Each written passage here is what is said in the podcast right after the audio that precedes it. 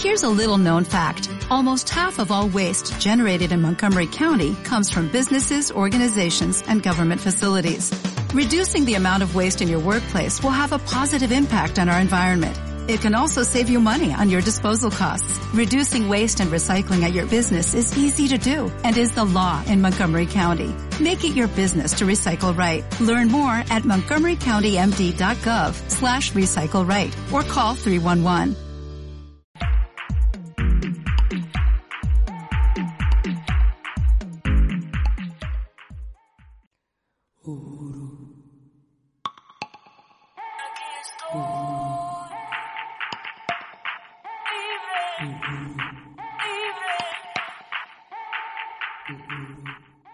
Ayer 28 de mayo hizo un mes que inició el paro nacional y creo que ni el mejor o la mejor analista política pudo haber previsto hasta dónde llegaríamos.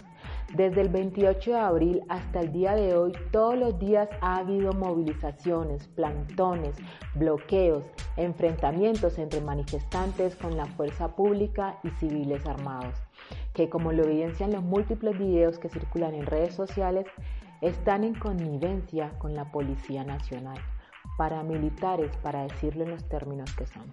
En este fragulloso mes en Colombia ha pasado de todo, desde vivir un momento histórico en el cual asistimos al mayor levantamiento popular desde el Bogotazo, en donde jóvenes, ancianos, pueblos negros e indígenas, trabajadores, pensionados, sindicatos en las principales ciudades y en las más pequeñas han salido a las calles a reclamar su dignidad hasta presenciar, como quizá no se había visto desde la violencia de los años 80 y 90, cómo el gobierno nacional utiliza a la fuerza pública y grupos paraestatales para asesinar, desaparecer, violentar y hasta abusar sexualmente y hasta abusar sexualmente. Miles de manifestantes hoy engrosan la larga lista de víctimas del paro nacional. 49 jóvenes con lesiones oculares causadas por la fuerza pública, 75 asesinados, 129 desaparecidos según la Fiscalía y 346 según Indepaz, más de 300 denuncias de abuso sexual y más de 3.000 personas heridas, cientos de acusaciones por parte del Ejecutivo Nacional, la Fuerza Pública y congresistas del Centro Democrático de vandalismo, terrorismo vandálico, terrorismo urbano, infiltración en la protesta social de disidencias de las FARC y la guerrilla del ELN y ni una sola mención de reconocimiento por parte del presidente de la República y el ministro de la Defensa y los altos mandos de la Policía Nacional sobre la responsabilidad del Estado. Al uso, el uso desmedido de la fuerza por parte de la policía y en algunos casos de los militares desplegados en, en las ciudades una total insensibilidad a las motivaciones que hace que la gente permanezca en las calles, una total desconexión con el dolor, la frustración y el descontento y el enojo de la gente y muertos, muchos muertos, como los 10 mal contados que deja el saldo de la jornada de protesta del 28 de mayo en Cali y otras ciudades del Valle del Cauca. Y sí, senadora Holguín, hay en Colombia quienes tienen que llorar por un solo ojo, pero no por elección propia, sino porque el SMAT le sacó uno de ellos. Menos mal, hoy por hoy contamos con tecnología al alcance de nuestras manos, que nos permite registrar en tiempo real todo lo que ocurre. Si no, pasaría como pasó por allá en 1918 en Ciénaga Magdalena, ¿recuerdan? Durante la famosa masacre de las bananeras, de la cual todavía no es claro cuál fue el número de muertos. Cifras oficiales dicen que 47, pero otras cifras hablan de hasta 3.000. Eh, eh, Gabriel García Márquez en 100 años de soledad también menciona este trágico suceso. Han habido, han habido renuncias que se consideran un triunfo para el paro nacional, pero también eh, hace un par de días hubo una moción de censura contra el ministro de Defensa por las violaciones de derechos humanos cometidas por la fuerza pública.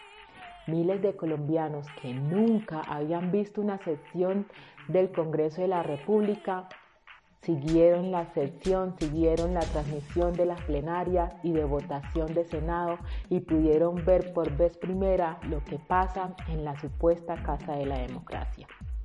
Pudieron escuchar lo que piensan, no en campaña, sino en ejercicio, los senadores y representantes elegidos por ellos y por ellas, por nosotros y nosotras. Pudieron observar su juego y entender sus prioridades, pudieron ver su indiferencia ante nuestro sufrimiento, pudieron ver su desprecio. Eh, lo que pasó en el Senado de la República es despreciable. Todos sabíamos que iba a pasar eso, pero aún así no deja de ser despreciable.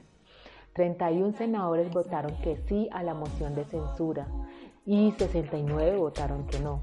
Los que votaron que sí fueron los de los partidos progresistas y de izquierda, menos un honorable senador. Solo en este caso utilizo la, le digo a un senador honorable de cambio radical que decidió irse contracorriente y votó según su criterio personal de forma positiva a la moción de censura.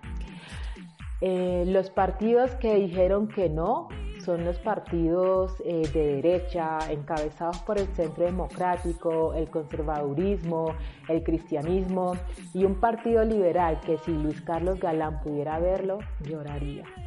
Al terminar la sección como si un triunfo frente a una gran batalla se tratara, los congresistas del Centro Democrático y los militares fueron a abrazar y festejar su victoria con el ministro. No les importó que los colombianos los estuviéramos viendo. Se ríen de nosotros y nosotras en nuestras caras. A pesar de lo trágico de la muerte, de las violaciones y los miles de heridos, hay algo significativo en todo esto y es que, como dije, está frente a nuestros ojos como nunca, lo estamos viendo como nunca.